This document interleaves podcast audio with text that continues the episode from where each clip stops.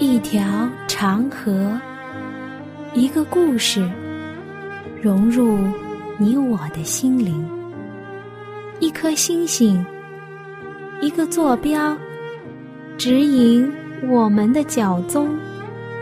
一次对话，一段旅程，一段属于你我的旅程。圣经奇妙之旅。一段旅程，开启一个奇妙的世界；一次心灵的碰撞，造就新的属灵成长。欢迎您收听由我主持的《奇妙之旅》节目。我诚挚的邀请你和我一起踏上奇妙的圣经之旅，用细微的方式来发现上帝就在你我身边。我是你的好朋友暖暖。或许你是第一次来收听我的节目，没有关系，暖暖非常欢迎你。那暖暖再来介绍一下，在这几期节目的内容呢，是和大家一起分享在圣经中所出现的食物。你或者有什么好的内容，也可以告诉我。愿无所不在的上帝拉近你我之间的距离。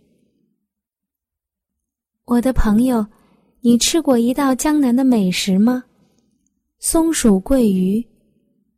选择一条一斤半重、上好的桂鱼，鱼身切成花，裹上生粉，大火下油锅炸至金黄色，捞出，淋上勾好的糖醋汁，撒上熟豌豆及松仁即可。这道菜。有色有香，有味有形，更让人感兴趣的还有参。在饭店食用的时候，调味好的酱汁要当客人的面淋在摆放好造型的鱼身身上，因为改刀过后的鱼油炸后，犹如一只栩栩如生的松鼠，而热腾腾的酱汁泼在鱼身上。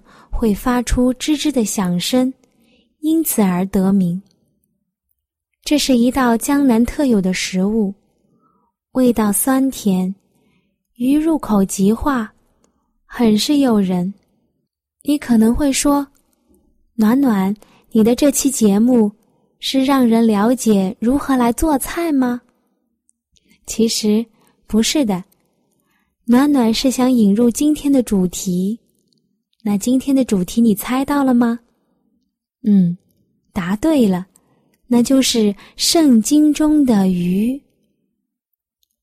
鱼是脊椎动物，它几乎栖息于地球上所有的水生环境，淡水的湖泊、河流到咸水的大河、大洋。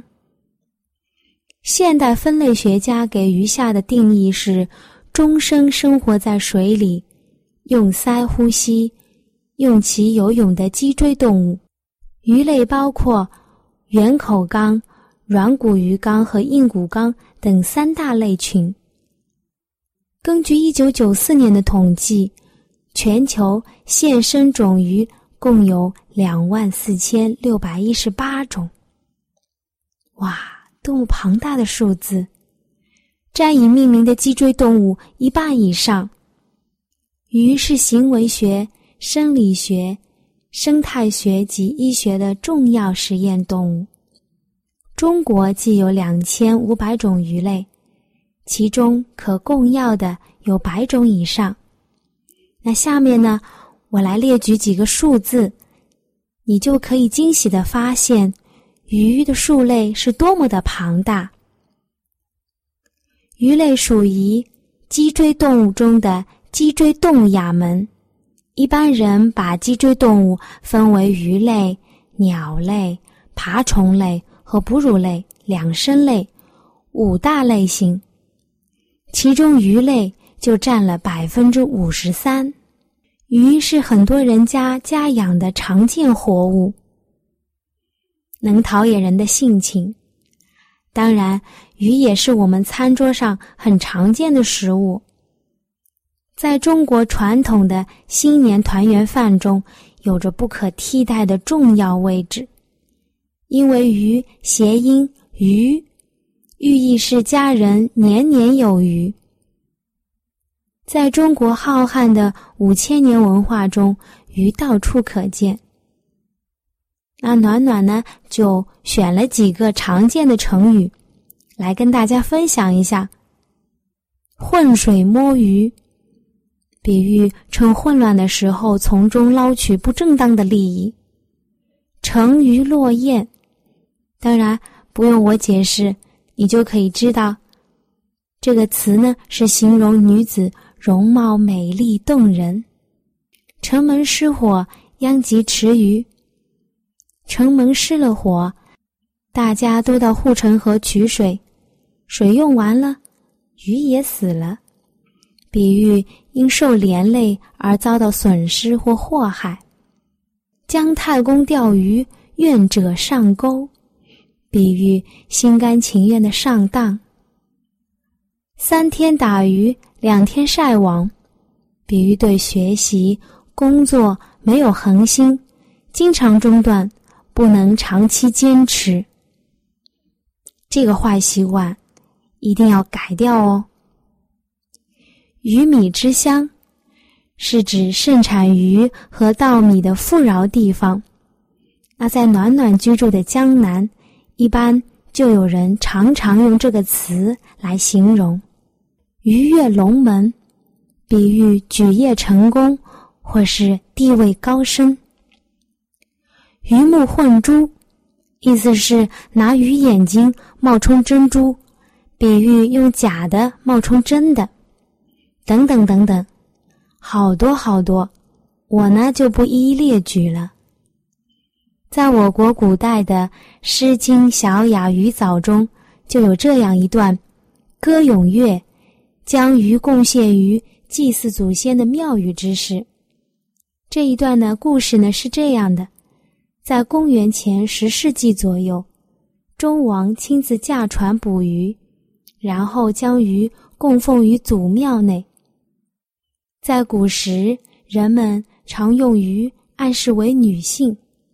当然，从我们信仰的角度来看，鱼是上帝在七天创造中。第五天所造之物，感谢我们在高天的父。下面我们来细细看看，主手所造的鱼有哪些形状呢？第一个形状叫纺锥形，也是鱼最最基本的形状。这种体型的鱼在水中运动时，前进的阻力很少，故此啊，这类鱼很善于游泳。常栖息于水的中上层，可做长途迁移。例如我们常见的鲤鱼啦、鲫鱼啦，还有大鲨鱼。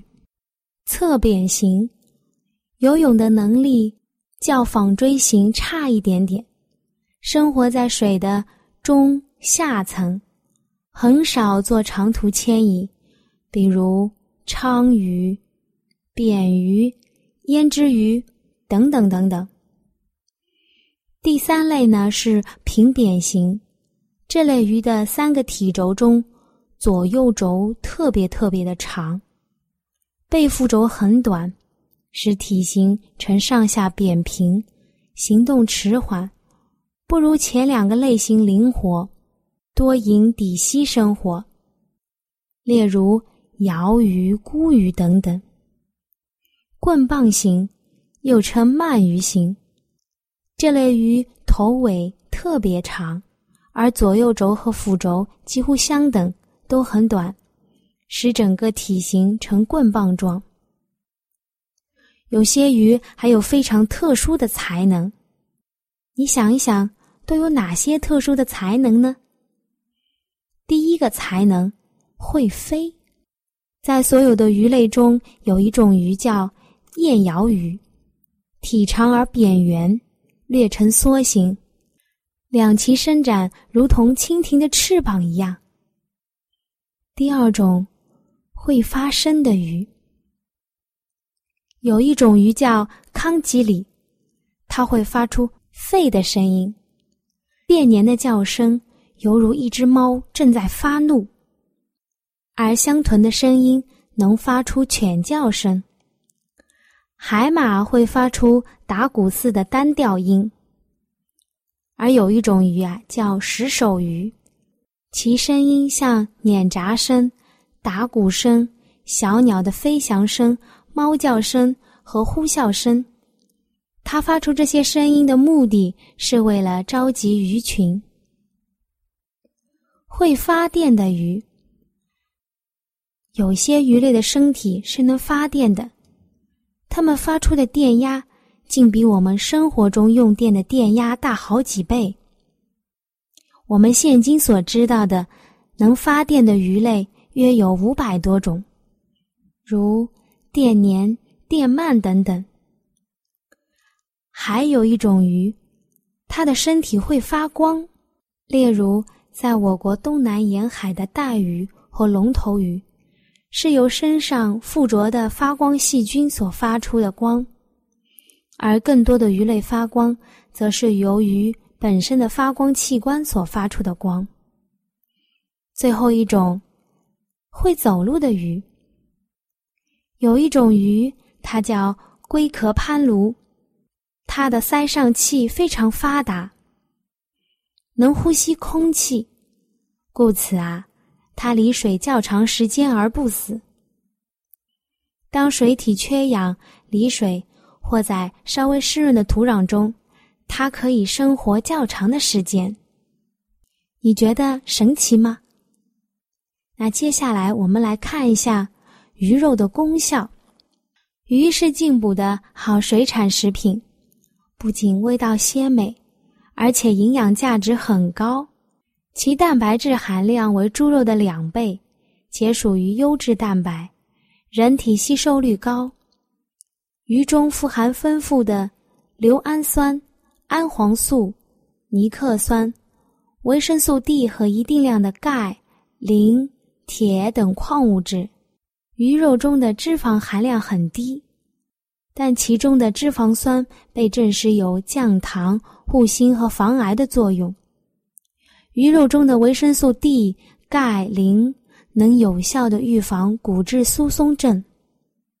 鱼的脂肪含有不饱和脂肪酸，具有抗动脉硬化的作用，所以对预防心血管疾病、增强记忆力、保护视力。消除炎症颇有益处，但是鱼并非是吃的越多越好。这是由于鱼的脂肪酸中含有大量的二十碳五烯酸，它能抑制血小板的凝聚。长期过量食用，会使血小板凝聚性降低，而引起各种自发性的出血。所以，暖暖提醒你。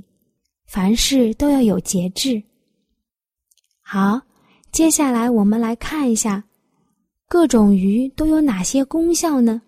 第一种出场的鱼，它的名字叫鲫鱼，司空见惯了吧？有益气补脾、利水消肿、清热解毒等功效。很多人都有鲫鱼补汤，因为鲫鱼的油有益于心血管功能。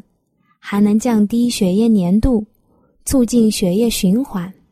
鲤鱼，鲤鱼有健脾开胃、利尿消肿、止咳平喘、清热解毒的功效。鲢鱼有温气益气、暖胃、滋润肌肤等功效，是温中补气养生食品。青鱼有补气养胃。化湿利水、祛风、除烦躁的功能，其中所含的锌、硒等微量元素有助于抗癌。在江南就有鲢鱼头和青鱼尾巴之说，就是说，鲢鱼的头和青鱼的尾巴是最最能够补人身体的。接下来出场的叫黑鱼。黑鱼有补脾利水、清热祛风、补肝益肾的功能。草鱼有暖胃，是湿中补虚的养生食品。带鱼是补虚、祛风、杀虫、补五脏的功能。一般的鱼在外表皮肤上有厚厚的一层鳞片。我们来看一下鱼鳞的作用。鱼鳞作为一层外部骨架，鳞既可以作为鱼体保持一定的外形，又可以减少与水的摩擦，为鱼体提供了一道保护的屏障，使它与周围的无数微生物隔绝，很有效的避免感染和抵抗疾病。在鱼肚部分的鱼鳞，能反射和折射亮光，犹如一面镜子，从而使底下凶猛的水生物炫目，产生天水一色不变物体，成为天然的伪装。此外，生物学家根据鳞片上环生的年轮，可以判知鱼的年龄。亦可较为正确的掌握其生长、死亡率以及健康状况。在圣经中，上帝吩咐我们在水中可以食物的是有要求的。是什么样的要求呢？我们来翻开圣经，在立位记的十一章九到十一节中，是这样写的：水中可吃的乃是这些。凡在水里、海里、河里有翅有鳞的，都可以吃；凡在海里、河里，并一切水里游的动物，无翅无鳞的，你们都当以为可憎。这些无翅无鳞以为可憎的，你们不可吃它的肉；死的也当以为可憎。从现在的医学来说，圣经禁止的。不洁净的动物都是杂食或者食腐的动物，从食物链都是容易传染疾病的。还有，现在的人们了解到了无鳞的鱼对有些疾病不利。原来，圣经在三千多年前就告诫过以色列人。你看，上帝对人类的健康是多么的细心。这就是为什么暖暖会和你分享一下鱼鳞的作用。在水中生活的鱼类，鱼鳞对它们的保护作用是毋庸置疑的。故此，我们应当将荣耀归给我们的上帝。主为你为我所设想考虑的事情，远远超过我们所想所求。那在接下来的圣经分享之先，我们先来欣赏一段好听的音乐。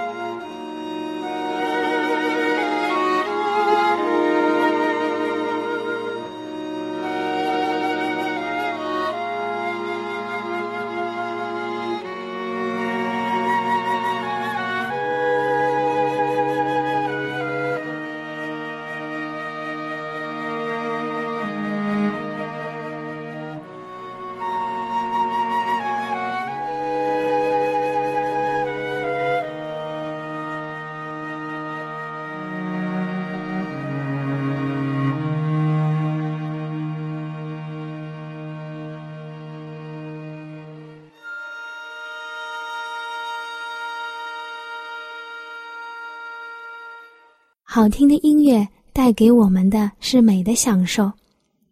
好啦，我们言归正传。